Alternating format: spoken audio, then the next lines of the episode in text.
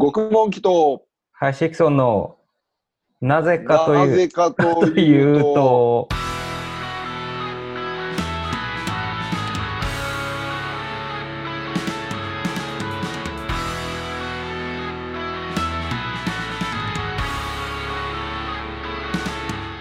はい、というわけで、えーこの番組は体は40代、心は小学生の僕たち2人が世に潜む半ズボンたちにお送りする青春アドベンチャー番組でございます。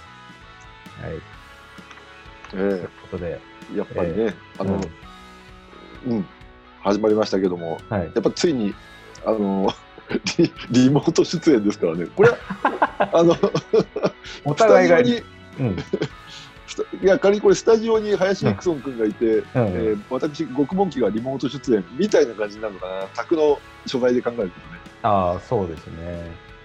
ただ、まあ、こ今回はあのちゃんとしたこう手卓ミキサーとかも全然えなく、このズームのこの映像を録音しているっていうね、え収録環境なんでね、まあ、お互いに、ええお互いにリモート出演って感じですかね。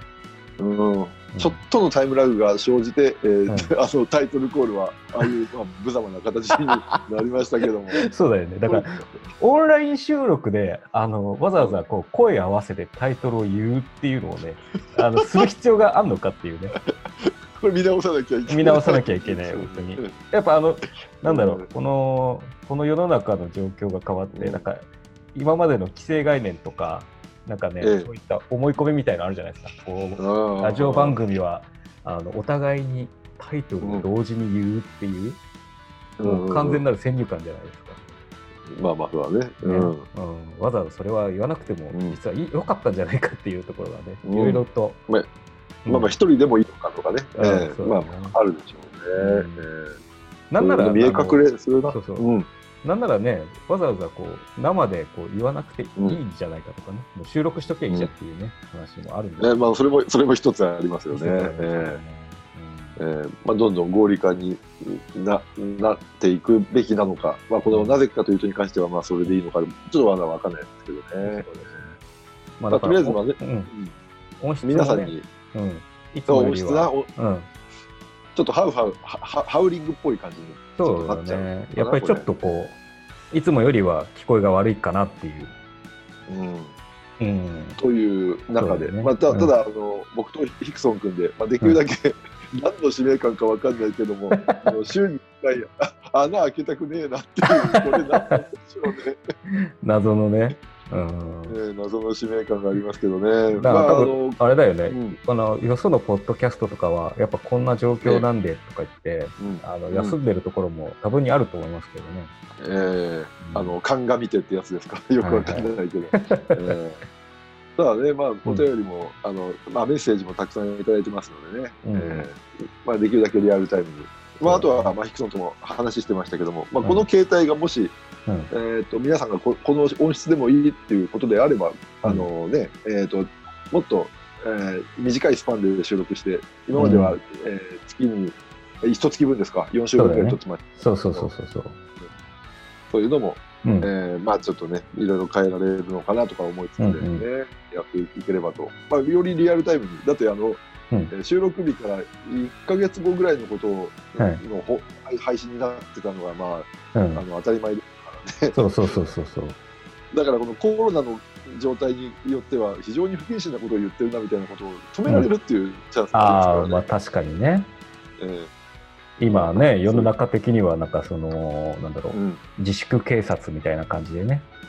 ああはいはいはい。なんかね、ちょっとこう、なんだろう、右へ習えをこうしてない人たちに対して、こう、ね、うん取り締まって正義感を振りかざすみたいなのもね、いっぱいええ話聞きますからね。まあ見受けられますけどもね。ううんんなんかね、我々の番組なんかは、このね、深刻な状況で何くだらねえこと言ってるんだみたいなね。うんええ 全然鑑みてないぞって言われますからね。ね言われますからね。いやーでもなんはいかこういう状況だからこそ、ね、ユーモアをうんね、あちゃんとね。忘れずにいきたいなっていうのはあります。そうそうそう。うん。ええ、サトチン電波さんもね、毎回それ、もう口癖のようにね、私たちの番組だけはね、うん。あのちょっとこうコロナとは全く関係ないバカなことを言っていくなよっていうのは、うん。まあ、こえー、1回の放送に5回は言ってますからね。まあ、それだけ自覚しているってことでしょうね、うんサトチンさんはね。そうね、まあまあ、そ我々はあのサトチンイズムで、サトチンチルドレンとして、何の遺伝子を引き継いだんだかわかんないですけどね。ねえーまあまあ、あの非常にあのレベルの高いお便りが、あの来てまして、そこにまあ助けられながら、また、やっていきたいと思いますのでね。うん。はい、じゃあ、まあ、本編のお便りの紹介からいきましょうかね、そしたらね。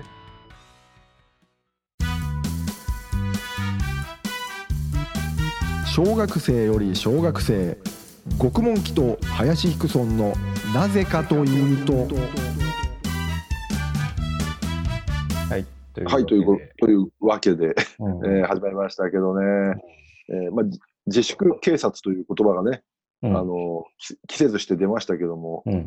やっぱ、あの、何でしたっけ、えっ、と、じゅこういうね、未曾有の危機には、やっぱり誰かが救世主っていうのは大体出るもんで、あの、何でしたっけ、えーそういう施設のところにね、うん。何年か前にあのランドセル大量に送られてきた伊達直人さんっていうね、あータイガーはいはいマスクの正体、名前があって、まああれから数年経って、やっと我々の世代のね、ヒーローが出てきましたね。うん。あの、なえーなごえー愛知県の豊田市に、はいはい。あの市役所に、はい。あの、アルコール、アルコール消毒液をうん。大量に持ったうん3、40代の名乗名乗らない男が、うん。男性がね、渡して、で、それが、それを段ボールを、蓋を開けると、うん。えー枝島平八よりと、ニュースになってたそうですけども、なるほど。これは、うんこれやっぱ10年周期で来るね。まあ我々の 10, 10個上の人たちが大体タイガーマスクうん。とか見てたと思うんだよね。ああ、でなるほどね。男塾でしょ。だから僕らの10個下だから、そのうちポケモンのサトシっていう名前で多分出てくるんじゃないかなとなるほどね。それぞれの、理想その、うんそれぞれのねなんかこう、いいことをしそうな、がみたいな、その世代のね そう。そうそう。そうそうそうまあ、まさか、あ、もも、ももじゃないんだなと思ってね。うんうん、そうだね。あ 確かにまあ、塾長だからな。塾う。うんん。まあな、経済力もあるしな。そうだよな。まあ、だから、まあ我々の世代が少しうん余裕ができたうん世代が、やっぱりそういうことをね、心の余裕と、えね、その心の余裕が出てきて、そういうことをやるのかな。うん、そういう行動にねなるんでしょうかね。うええいやいや、まあな、いや普通ね、やっぱお金がそれだけ有り余れば、やっぱり何かしら自分のものとして捉えたいところですけど、やっぱりこう社会にっていうふうに目を向けるようなこうステージに行けるんでしょうかね。そうですね我々私はまだそこまで行ってないですけどもっていうね。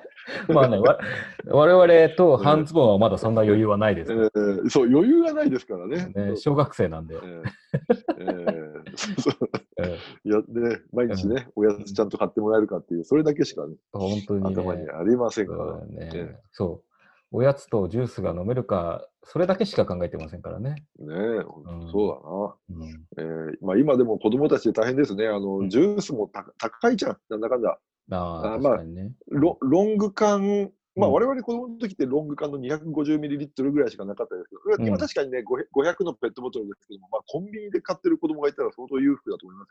よね。だって100 150円ぐらいするでしょ？同じスーパーで買ってる、うんねうんスーパーだったら98円とかでも売ってますからね。はいはいはい。うん。それはわかんないけどな。まあ一応、なんかちょっと作るお菓子でも高いじゃん。なんかもう298円とか300いくらとかね。ね。ああいうのはだってなんかあのん作って食べるやつって、その、うんお菓子としての価値は2円ぐらいじゃないですか。確かにな。あれは、うまくもねえしなうまくもねえし、量もねえし、みたいなね。量もねえしな。なんかパッキパキの、うん。なんだ、ママッシュポテトかなんか食わされるわけだろ。フライドポテトって言わされてね。あ なんかハンバーガーのキットみたいなのあったけどああ。ったね。うんなんかお寿司を作るみたいなのでもさ、結局グルメじゃねえかっていうね。形だけ。形だけ、ねそうそうそう。えーねまあな、うんまあ食への冒涜っていうね。うんまああれでも反面教師にしてみんなね、うん、あれなんでしょうけども。そうだよね。まあ、ネルテルベルネに関してはね、まあ、やっぱりあれは体験価値がね、高いんでね。うんうん。ああ、あれをもとに伝次郎さんが生まれたっていう話です ね。なね、のでね。うんあれに、あれに影響を受けてね、あの、そういう道を志したっていう、まあ、有名な話有名な、そうだよね。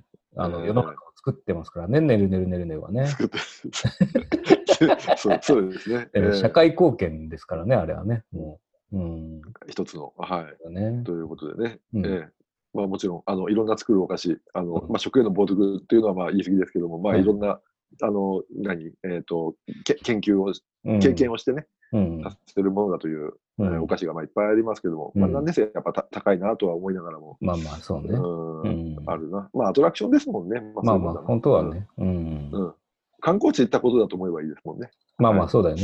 あの、海の家のラーメン、ラーメンみたいな。うん。うん海の家のラーメンは 2, め2円以上の価値がえまあ、価値はありますけどね。そん。なことで。ね、やってますけどもね。うん。じゃあ、えっ、と、こ今回のじゃあ、えーメッセージ募集テーマですけども、うん。えー志村けんの思い出ということはい。でやってましたけどもね、うん。これがですね、あの前回の収録が、えーうん。コズミックイプシロンってどんなゲームっていうことだったんですけど、ギャップ、ギャップだよね、ギャップ。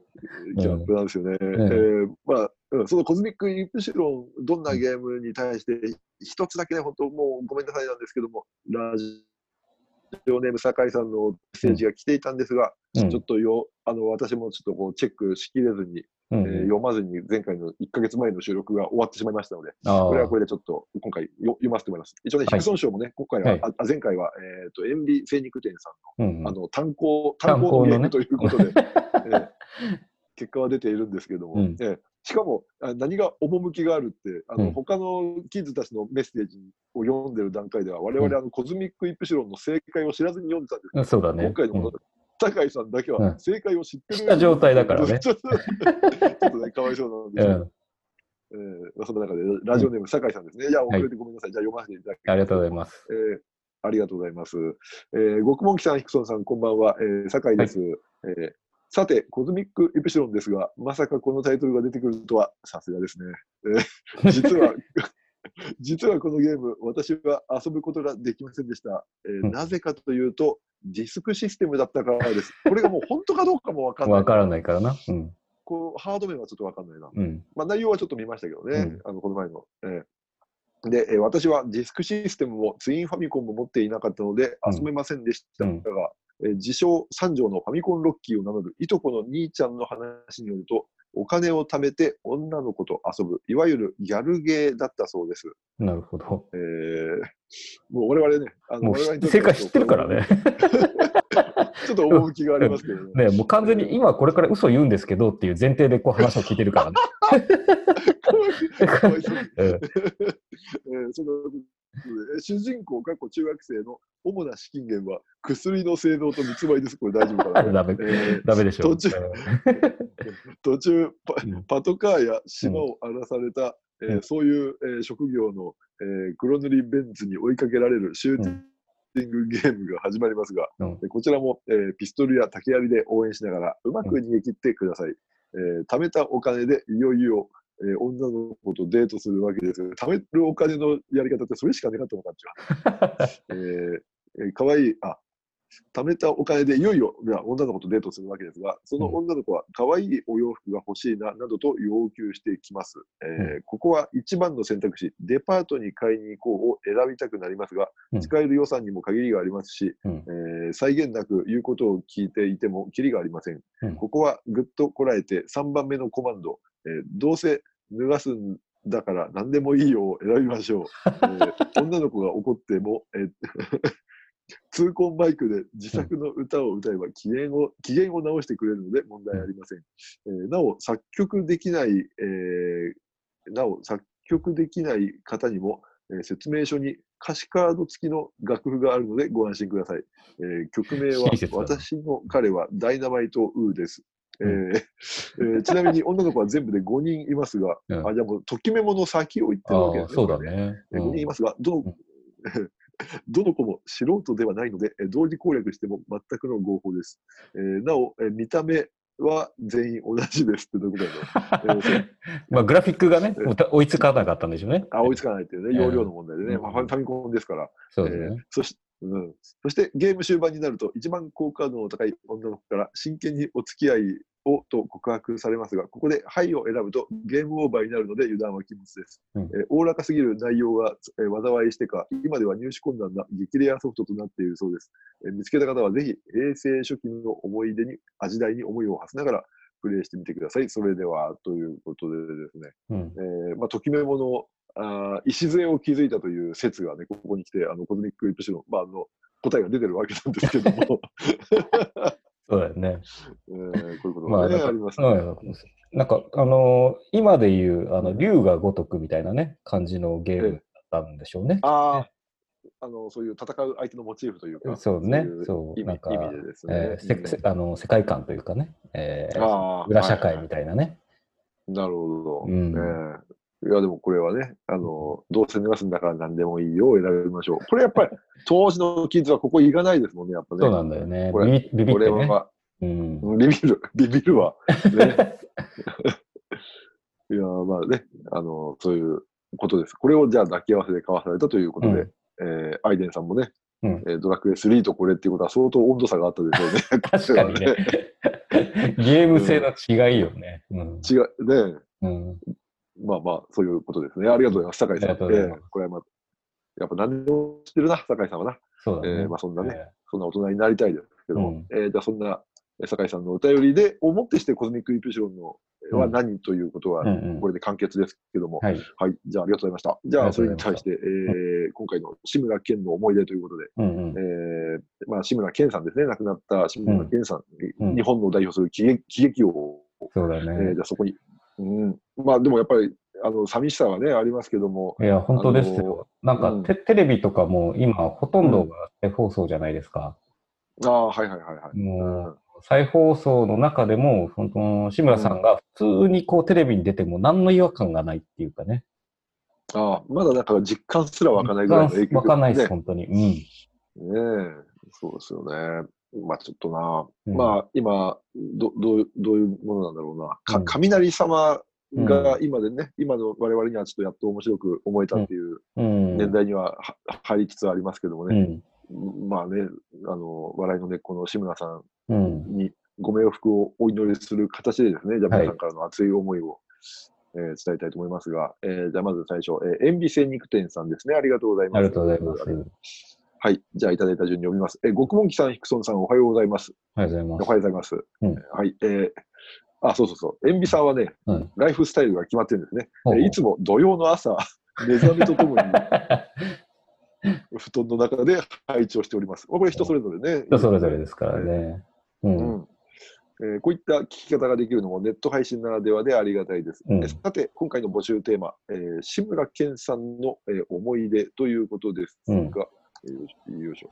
えっ、とですね、ちょっと待ってくださいね。えーはい。王道ですがっていうところね。うん。王道ですが、うんここですね。王道ですが、やはりスイカの早食いです。うんえーめちゃくちゃうまうまそうに見えたし、まあ確かにねえー手品のような、え、ね、うまそうに見えるな。うんで手品のように、えーエンターテインメントさも感じました。うんうんうんあの、まあ、イリュージョン的なね、まあそうだね。なんでこんな早くなくなるんだというね。えー半ズボン、半ズボン友達も弟もみんな真似していました。うんしかし、私も早食いしたかったのですが、どうしても真似できたかったの、真似できなかったのです。うんえーなぜかというと、私はスイカが嫌いだったのです。まあまあまあね、いるよね。あの、なんていう20の人に1人いらっしゃいましたいね。るいる、そのカブトムシっぽいみたいなね。うん、わかるんだ。う。うんん。カブトムシのな、あの、何、あの、虫かご？うん。そうそうそう。そのカブトムシの餌っていう、こう、印象が強くなりすぎて食べれないみたいな人もいるからね。うん。そうだよな。なんか、もう、はっきり言って、あの、匂いだけ言うと、キュウリと類似品じゃん。うんなんかもう、そうだね。まあまあ仲間ですからね、ウリだから。あ、そういうことだな。うんあ、そうかそうか、そうんそういうことでね、匂いも似てるんですけどね。うんキュウリはまあ克服できたんですけどもね。うん。あ、でもまあ、スイカの、まあな、あでもこのスイカが嫌いな理由がいろいろ書いてあるんですけども、うんえーあの、なんとも言えない青臭さ、えーうんザリザリとした食感、うん。えー種種をガリッと噛んでしまった時の嫌な感じ、うんえーどこまで食べられる、どこまで食べられるかわからない曖昧さ。なるほどね。ね確かに今のええスイカ業界の人はね、ええ品種改良には一番一石を投じたんじゃないですか。そうだよねえーとにか。く半ズボンの、ね、半ズボンの私には美味しいと思えず、自分も早食いしたことないのに、私にとってはそんな、えー悔しい思い出です。うんうん。えーそんな私ですが、えー大人になり、味覚が変わったのか、今ではスイカを美味しく食べることができえー30年越しに、えーうん志村のスイカ早食いを体感することができました。今やるかってことですよねね。。まあね。えーねまあ、あえてね、いい年ですけども、あえてってことですね。えーそういえば、ご機嫌テレビで志村がスイカの食べ過ぎで、スイカ人間になるという有名な回がありました。うん。えー当時、めちゃくちゃ怖かった記憶があるのですが、うんスイカ人間とは別に、マタンゴというキノコ人間になる回もあった気がするんですが、誰誰に聞いても覚えていません。不思議です。えー志村けんさんの話は尽きることがないので、この辺で失礼します。またの、うんうんえーまたお便りします。ではでは、ということで、うんこれ志村さんに対する、もうこのスイカ人間というかね、加トちゃんけんちゃんご機嫌テレビのこのスイカ人間だけの断片でもこれだけのボリュームがあるこの思い出。そうだよね。これはね、うん。いかにこう、まあ、塩ビさんだけじゃないでしょうけどね、塩ビさん以外我々世代には非常に大きい存在だという。あの、その、マタンゴって、あの、要は、キノコね、キノコのね、そうそう。うんう。ん。なんか、これも言われてね、ずっとあの、志村けんが、あの、まあ、なんて言うんでしょう、チンコを指さして、松茸ピーヤって言ってたんですけど、多分これじゃねえかなと思って、ずっとね、松茸ピーヤがうんね、何なのかなって、あの、5年に1回ぐらい思い出して、僕考え込むことがあるんですけども、このマタンゴっていう回があったのね。ああったんだね、きっとね。なんかね、そういうコスプレしてたな、うん。これはな。まあ、スイカ人間はこれ、ヒクソン君覚えてます？これ。覚えてますね。やっぱりすごい印象的で。ね。なんかあのーうん。ご機嫌テレビ以外にもなんかバカ殿とかでもなんかやってたりしてたイメージがあるんですけどね。なんか。ああ、うん横流しだ。そうそうそうそうそういいですね。うん。いや、だからなんかその、あスイカ、グも。うん。うん。うん、はいはい。あ、今ね、ちょっとね、あの、やっぱり音声がね、途中でこう途切れたりすることもたまにありますね。やっぱこのオンラインあ、これはちょっと今後のあるあるになったらごめんなさいですね、うんこれね。そうそうええそっかそっか。だからなんかオンライン収録うはん生配信の方がね、いいかもしれないですけどね。うん。うん。なんか下手にこう、ああ、ですかね。んうん。まあまあそんな課題もありつつ、うんまあそのスイカの、あの、当時そん、な課題も。スイスイカのイメージって、そのその志村と山田邦子しかなかったじゃないですか。うん。うん。なんかそれ、そうだな。なそうそうそう。なんかもう、山田邦子派か志村派かみたいな感じはありますね、スイカのこう。うん、まそうあ、ね、スイカといえばのね。そうそうそうそうそう。マジカルバナナで言ってね、スイカといえばでね、どっちが出るかみたいな感じはします。そうだね。うんまあ、早く食うか、スプーンで食うかの違いだよね、二人。ああ、まあね、そう。うんうんまあ、スプーンで食いてえけどな。まあ、早く食うのは、もうあれだよね。縁側とか外じゃねえとできないでしょ、あの。ああ、そうだね。そう。必ずなんか縁側でこうね、むさむさぼり食ってたっていう印象はありますから、ね。うん。うん。ほんで、あの、ブルーシート敷いてるじゃないあそうそうそうなかなかね、厳しい。うん。あと、あの、スイカで、あの、やたら、この、ちょっと塩をかけると、うんあの、甘みが増すなんか言って、よくあばあちゃんが塩かけて出してくれたんですけども、あれが嫌でね、あ、あ、そうなんだどうで。した？あ、あうん僕はなんか、あえて、ああえてというか、やっぱりかけると甘くなるって感じてた派ですね。感じてた。うんそっか。ちょっとばあちゃんね、強すぎたんかな？なんかもうこれサラダじゃねえかっていう状態になってました、一時期。なるほどねまもしかしてね、うんうんそれが嫌いになった塩ビさんの一つの理由なのかもしれないけど。あ、そう多分当時は、当時のスイカって多分そんなに甘くなかったんだと思うんですよ。うんだから、多分塩をかけて、そのえ味の差をつけることで甘みを感じさせたっていうのがあるらしえ、い。まあまあまあ、うん、ね、まあそういうことなんでしょうけどね。うんええちょちょっとしたね。じゃあ、それを、そういう理屈で言うと、うんあの、か、か、噛んで終盤になったガムなんかも、うんちょっと塩かけると生き返るんじゃねえかっていう。俺ちょっと世紀の今大発言、発発明を今、ねこの会話でちょっ生まれたかもしれないと、ですもね。う延々と、延々と食え延々と噛めるっていうね。ねえ、それありますね。わいや、でも俺ね、これ、塩ビさんので一番収穫だったのは、このマタンゴっていう回ですね。あのちなみに、あのスイカ人間の回は、うん。あの、ちょっと前に雑誌でうん。なんか書かれてたんで、まあ、僕もおぼろげながら覚えてたんですけども、改めて YouTube で探してみようと思ったら、まんまその回があったんですね。おー。でちょっと前にこう、なぜかというと、でも、あの、ちょっと僕も話ししたんですけども、あの、うん。志村けんが、あの、スイカ人間になる、その、ちょ体、ど特殊メイクみたいな感じで、だんだんこう、怖い、うん。あのバ、バックの BGM で、うん。で、志村の表情もどんどん変わってって、体にツタが巻かれてとかいう、非常に怖い、ホラーな状況なのになぜかあのスタジオのばあちゃんたちが笑ってるっていう、あれ何なんだろうなとかなぜかというと、でも下覚えがあるんですけども、そうだよねね。そのくらいね、あるのよね、スイカの人間は。ただ、マタンゴで出てくるのかな、マタンゴ、志村けんで出るんだったら、あ、カトケンかな、うんカトケンで出るんだったら、ちょっと、これは見る価値でありますね。まあ松茸ピーラーを多分やってると思います。でもなんかこの、やっぱり志村さんが亡くなって、その YouTube にその関連の映像が増えた感じがします。そっかそっか。うん、そりゃそうだ。じゃあ、うんこの流れで、ちょっともしかしたら今までなかったのもアップされてる可能性もある、そうそうそうそう今だからこそね。だからぼ僕も改めてちょっとそう探したら結構上がってるなと思って、うんうんううん。んででなんか当時のこうね、こう感覚と違う感覚で見ちゃうからなんか面白いああ面、白いですね。うんうんうん。今だ下ネタがとかね、そう本当になんかこう、大人の下の下ネタとかがちゃんと意味分かって、今ならわかそうそうそうなんか見れるというかね。そうそうあとなんかコンプライアンス的にこれ絶対今ダメだろみたいな話、いっぱい いっぱいあったなと思って。そう。ね、なんかその、なんかタイムマシーンに、あ、タイムトリップをしたいみたいな。その、ああ、うん。うん、あの、したいっていう回で、なんかこう、なぜか、その、なんだ、えーバックトゥーザフューチャーの、こう、うん。冒頭の映像が普通に入ってて、で、う。ん、で、その後になんか、その、タイムトリップしてえな、みたいな感じになって。お、うん。で、ななんか突然その、タイあのタイムマシーンのせあの設計図が手に入ってて、で、じゃあ、こう、試してみるべみたいな感じで組み立てて、うん。そういう時になんかこう、人間でやったらまずダメだみたいな話になって、うん。で、じゃあ、うん。まず犬とか言ってて、犬を普通にこうつ、生きた犬を連れてきて、犬でこう試すのね。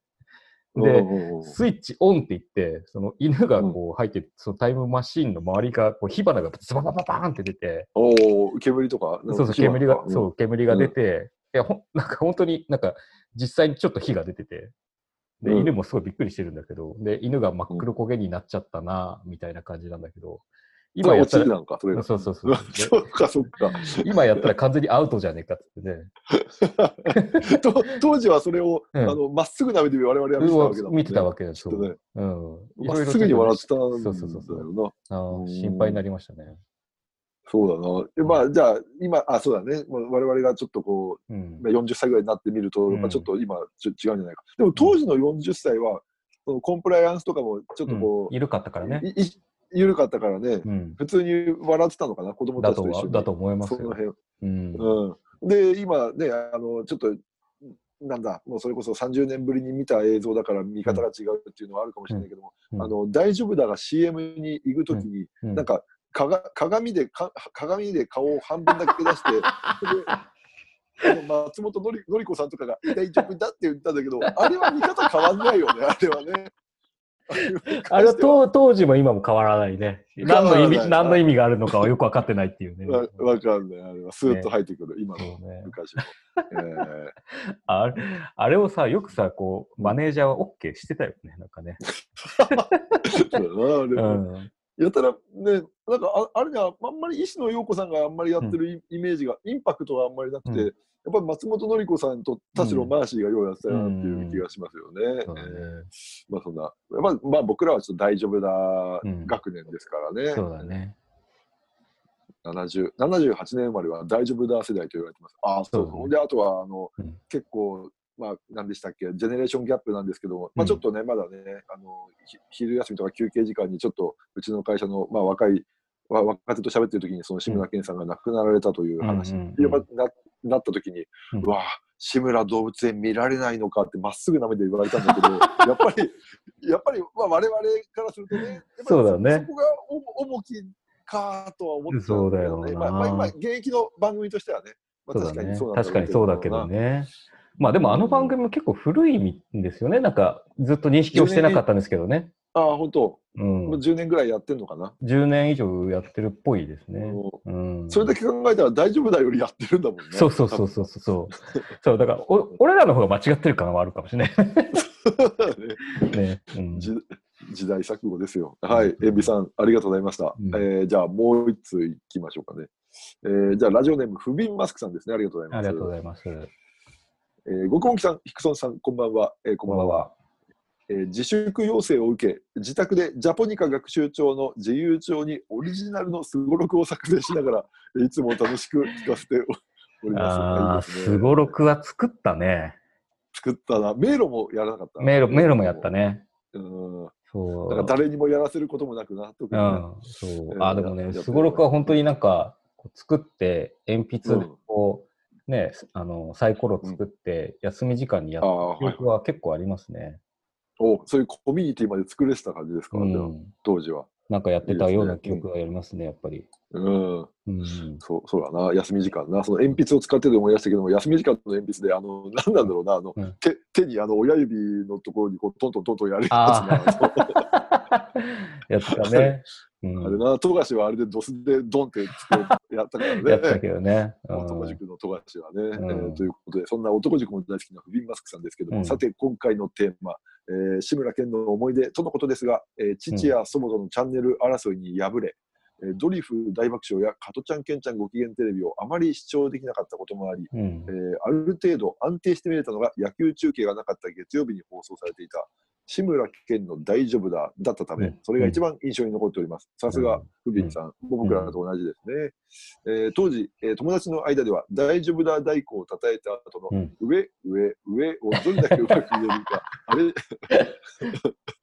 アレンジを聞かせて面白く言うかで、クラス内の、えーヒエラルキーが決まるほどのすごい影響があったようです。まあ、これによって、もうそのクラスでのその立ち位置がね、決まるということなんですよね。えーまた、えープロレス団体旗揚げ時の整列や渡り鳥の集団で飛ぶ際に参考したという、うんちゃらぎの渡り鳥いいな。渡り鳥 も見てたんだろうな。見てたんだろうな。そうだよね。じゃなきゃううんん。そううんじゃなきゃだけどそのいい一小節ごとにあの衣装が変わるんだよね。あれ、何の意味があるんだろうわね。う。いや、たまらねえな。うんうんじゃらけも、えーその実験を当たり前のように流行りました。渡り鳥だ、えーそして、えー番組内で視聴者がうんじゃらげを踊ってビデオ投稿するコーナーがあったと記憶しているのですが、あこれ覚えてないな。えーさほど、えー親しくない同級生の T 君が番組に送って採用されたと言ってたにもかかわらず、誰一人として見たというものがいなかったため。ただ人気者になりたくて T 君が嘘をついたのか、えーたまたま誰も見な見ていなかった回なのか、現在も謎のままになっています。なるほど。えー志村けんが亡くなってから追悼番組で当時のネタやギャグを振り返っていましたが、今でも覚えてるもんだなぁと、うんえーコルゲン、えー、講和鼻炎ソフトカプセル同様、半ズボン時代に刻まれた影響力の凄まじさを痛感しております。改めて志村けんさんのご冥福をお祈りいたしますということで、いはいやー仕上げてますね、フビンさんもね。なるほど。いやーうん。すりすり込まれてますよね、本まあまあ、当ね。そうだよね。えーねね、あその、大丈夫だ大根の、あのくだりのこう前後をちょっと全然記憶にないんだよね。もう、あの、太鼓叩いて、なんかね、あのー、ウィ、ウォ、ワっていうのをさ、ずっと言ってるっていう印象はあるんだけど、あれ、なんうんうんうん何の経緯でああなったのかが全然記憶にないんですよ。あっちが印象強すぎてねうん。あれ、あの、加トちゃん、けんちゃんご機嫌テレビで、ん。あのだ大丈夫だ今日っていうので、あのなるほどそれね。で、うんうんまあ、そういう、まあ、ちょっとカルト教団っぽい、まあ、あのうん。パロディをやってて、うん。でそれが、そのギャグが一人歩きして、うん。でいよいよ志村けん、あのフジテレビでゴールデンで看板も使ってる時に、そのギャグをもう横流ししちゃったみたいな、あー。そんなちょっと認識ではいますけども、でね。ちなみに、あのこれね、なんかで見たんですけど、うん。これ、志村けんさん本人言ってたんですけど、そのうん。じゃあ、じゃあ大丈夫だ今日の大丈夫だの元ネタの大丈夫だって何なのって話じゃん、うんそもそも。うんうんで何が面白いんだって話 そもそもね、大丈夫だ、どっから来たのっていうのは、何かのトーク番組であうん。の志村けんさんが言ってて、なんか親戚だったか、あなんかいなち地方のね、あの地方で仕事したその福島県だったかの鉛の強い人が、ーうん。の口癖が、うんなんか言うたびに、うん、大丈夫だ、うん、大丈夫だ？なっていうので、なるほど。東村山の都会の志村けんさんうんうん。あの面白いと思ってね。接した時にすごい、うん。あの面白い。多分加藤ちゃんが、あの加藤茶さんが福島県民だから、そっちの方にこうお邪魔した時のあれなのかなとか、ちょっと勝手にね、思いをはね。馳せてるんですけど、まあ、そういう関係だったらまたいいなとか思いながら、そうですね。なんかあれですもんね、その、加トちゃんのちょっとだけをもう実際にそういうストリッパーがいたっていう話、エピソードもありますしね。あそうやっぱ元ネタがね、元ネタがあるんでしょうね。うん。気づきなんでしょうね、あうんの普通に暮らしてて、これは面白くこううん評価さでできるぞっていう気うんづきがね、うん、うん。ある人がやっぱそうだね勝つっていう世の中だったんでしょうかね、そう当時はね。そういうのそそういうのでいくと、あの、ねデシュボーヤとかはどっから来たんだろうね。うんねねデシュボーヤ結構好きなんですよね。デシュ、デシュっていうね。いたのかな、うん。あれはな。あれはね気づきっていうか、もうそのものが面白いよね。まあね、そうだね。そのななんつって言うんだろうな、もう、うん編出者そのものをコピーして笑いにするってこれすごいよね。そうだよな。何々はいいよな。あれは危ないわ。あ危ない結構ね、ほんとギリギリですよね。あの、ギャグにな、今ギャグになってるからいいけど、ね、うんい今このご時世で突然あれをやり出したら結構やばいですね。ね、まあそういう気づきとしてはやっぱりこのなぜかというともう普通の人はスルーしてる言葉かもしれないんだけど、そうだよね。なぜか。というとってお面白いよね、おそらくね。なんだよね。そうなんだよね。これはまあ我々の番組名としてね、うん。言いたいと思いますけどね。えーなぜかというと、はい、まあそんなことでね、ふみさんの、えー思い出もね、やっぱりちょっとエッジが効いててありがとうございました。はい。じゃあ、そんなところでしょうかね。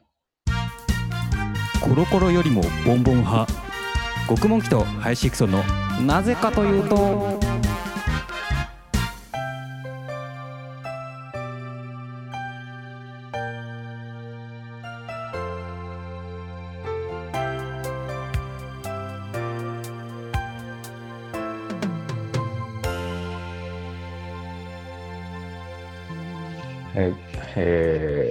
というわけで、無事、はい。エンディングに来てるかどうかもね、はっきり言って、こう、あの、今まで収録したやつがどこまでちゃんとこう、音声がレコーディングできてるかどうかって、ちょっと不安な状況で、初めてのね、オンライン。うんうん。収録ね、えーまあ聞く人うんがまあ評価していただくことだと思いますけども、うんこれは設備的にはもうピクソン君にもう自分はもうおんぶに抱っこなんでね、うん。これはね、まあまあ、徐々徐々にね、なんかやり方とか、あの、うんなんか、なんだ、つなぎ方みたいなので、あの、うん改善は多分できると思うので、まあ、ちょっとずつね、ブラッシュアップしていければな。かっこいいな、それはい。ブラッシュアップ使ブラッ。シュアップ。えうんー鑑みてこういう時に。使うんだな。そうそうそうそう。鑑みてブラッシュアップしなきゃいけないからね。フルフルコースだ。フルコースでね。うん。ねえやりたいですよね。うんねさっきのね、あうんの、フビン、フビンさんの、あの、メッセージの中にもあった、あの、ヒヒエラルキーって言葉もね、ポロッと出せる大人になりたいなとは思うんですけどね。そうだよね。イデオロギーとかね。イデオロギーな、うんねあの根本の考え方、うん。確かに根本の的な考え方だったな、そうだね。よくイ,、デオロギー闘争なんてね、プロレスでうん。言われますけどね、言いたいですよね。うん、いや、でも本当にう、ん。なんか世の中が、まあ、オンライン飲み会をはじめ、なんかね、オンライン何々みたいのがね、あの流行語になるんじゃないかなとは思うんですけど。ね。ああ、なんか今年の流行語大賞、なんか大荒れの予感がするな、なんかなそうだよね。今までとはなんか違うよね。なかった言葉がすごい増えましたもんね、そう一気にね。いや、うんだってなんかオオンライン葬儀とか、なんかオンライン法事とか、なんかね、うんえーオンライン結婚式とかね、なんかはいはいんなこう人が集まる、今まで集まるイベントに対して全部オンラインがついてるっていうイメージが。ああ、そっかそっか。うんねえ、もうライブは、まあまあしばらくね、うんできないでしょうし、プロレス、まあまあスポーツ、各種スポーツもやっぱりお客さんを呼んでっていうのもなかなかな。うんプロそれこそプロレスのオンライン配信みたいなのはないんです。他のあ、やってます。やってますややってますよ。ううんん、やってます。誰もいないところで入場しながら指さしては歩いてきますからね。あまあ、立派だなと思ってね。なんかそれでちょっと思い出すのは、あのうんね、先日あの3人であのズーム飲みした、あの第3の、うんねえーなぜかと、えーパーソナリティ鬼太鼓がねなんかプロレス、あのプロレス居酒屋のバイトかなんかでカメカメラをやってた時にカメラのなん。か、えーカメラマンをやってた時にそのドラクエの影響を受けすぎて、あ。ね、あのプロレス居酒屋、え、ああ、プロレス居酒屋。あ頑固プロレスっていう、そうそうプロレス団体、うん。プロレス団体で、うん。あそのちょっとスタッフに入った時ね。ね、うん。そうそうそうそう。なんかあのダメなんかダメージを食らうたびに画面を揺らしていたっていうのでね でも あれな。なでもそのその演出多分逆に今はこう逆に求められてる可能性あるからな。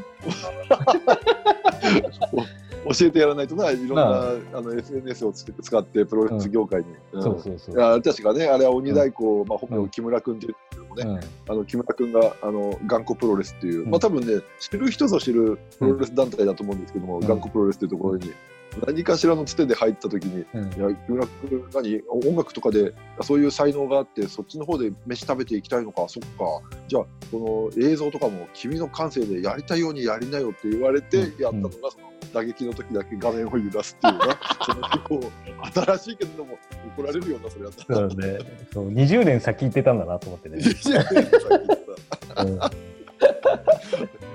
どういうもんかね。でもあれ、キックを受けてる、受けてる方の、あ、キックを放ってる方の選手からすると、うん。なんかこう、嬉しいんじゃない？ああこんなに威力あるように見せてくれてんだそうだよ。ね。そうそうそうそうそう、うん。まあ、あくまでそれは技を放つ方の主観的な喜びだけども、まあ普通にあの俯瞰で見たい人はなんじゃこりゃってことになるんだよね。そうだよね。うん。うん。気持ちが入っちゃったんだはいもんな。ね。い一方的なな、ええでもまあいい面白いそうなんだよね。経だからね、そう 20, 20年前の感性が多分今は逆にありっていうね感じは僕ええはええ。したんですよね、その話。まうん、そんな鬼太鼓君がねまた、ズームのこういうことが続けられればそういうのもね、また参戦するのも。まああのちょっと前にねそれこそ名古屋先生もうん。あのであのあの時はまあまあまあアナログなやり方でしたけど、ね。こういうデジタルになるとうんうん。本当にあのその鬼太鼓は普段今も東京に住んでますからね、はいはいはい。まあ、ましてや我々が東京にいるなんて今もう逆のこともできませんから本当にね、まあ確かにね。そういうこともできないので、確かにでも、まあそうやって。そう考えるとこの半ズボンたちと一緒に、うん。なんかね公開収録みたいなこともうんできなくもないですね。そうですね、番組を作れるっていう。そうそうそうう。うん。うん。なんか多分我々2人がこうねホストでこう喋って、まあ、みんなはちょっと見るだけにしてもらってうん。でねその場でなんかこうあの発言とかがあれば何かしらこうリアクションを起こしてもらったらちょっとこう声をつなぐとかね、まあ、そういった企画も全然できるんじゃないかね。うん。あいいですね、まあ、今のねあの半ズボンぐらいの人数だったらできますよね。もっと伸ばしたいんだけどな人数まあそうだね。増えねえんだよ そうだよね。全然増えないんだよな。そうなんだよな半ズボン。ももっと世に潜んでるはずなんだけどな半ズボン。ええうん。ないるはずなんだけどな。いるはずなんだけどね。ええまだ我々の発信の仕方がねちょっと下手くそなんで、そうなんでしょうね。え。え。まあ、ぜひともね、まあ、でも鬼太鼓が来たらぜひともやっぱりあのうん。息吹と、あのうん優しさができた経緯なんかもね、そうだね。制作秘話をね 完全に完全になんかこうねあのそんなのないだろっていうのを前提で言いますけど 制作秘話をね聞きたいですよね。いいなで本人次も。どどんなきっかけであれが降りてきたのかっていうのをね、えーみんなに考えてもらいたいですね。うん考えてほしいですね。うんそれを木村があえの正解を伝えるっていうね。そうだよねえ。ー例えば、あふびんさんのこのメッセージが正解ですとかいうこともねいい、ですね。面白いかもしれないうんいいですね。えーというふうに、うんまあ、やりたいことの可能性はいろいろじゃあいろい広がると。ろね、逆にね、こうやってなんかあのリアルに合わないからこそ、いろんなことが逆にできそうなっていう気もしますから、ね。いろんなことが思いついて、まあ、できそうなってことなんですね。はい。ということで、まあな、まあ、思い起こせば20年前の下水道ラジオをね、うん、あのアナログで MD 音源から渡してたこの時期から、まあいろいろ時代は変わりましたな。そうだね。えーということでね、やってますけども、うん。はい、まあ、じゃあ、このね、うん。その今回のオンライン収録がちょっと、うん。どこまで続くかはね、あの、うん。我々の、あの、なこの不慣れな、この収録状況が、体力がどこまで持つか次第なんでね。ね予習取れるかどうかっていうところですね。うん。まあ不安な部分もあるのか、やっぱ疲れるもんな、ちょっとな。まあ若干ね、いいのかな、いいのかな、これでいいのかまあ、なって感じでそうそうそうそう、うん。回を重ねればちょっと慣れていくんでしょうけどね。えうんえ。まあな、ちょっと何年生、ちょっとでもタイムラグがちょっとだけある。若干あるね。やっぱりなうん。うんまあ、しょうがない。ここ、まあ、技術的にカバーできるもんであればいいけどね。ということで、ちょっとまあ、はい。こんな実験的な第1回目の、はい。ため撮りのだあの第1回目でね、うん。えっ、と、酒井さん、ビンさん、ん。ー、塩ビさんというもう実力者を読ませていただいたのは、はい。ある意味申し訳ないんですけど、記念 記念と思って記念と思ってね。はい。ええーということでね、1回目はじゃあ、こんな感じで、はい、はい。じゃあ、お送りしましたのは、眉毛の太い方、獄門記と、ー、お土産ない方、林クソンでした。はい、おやすみなさい。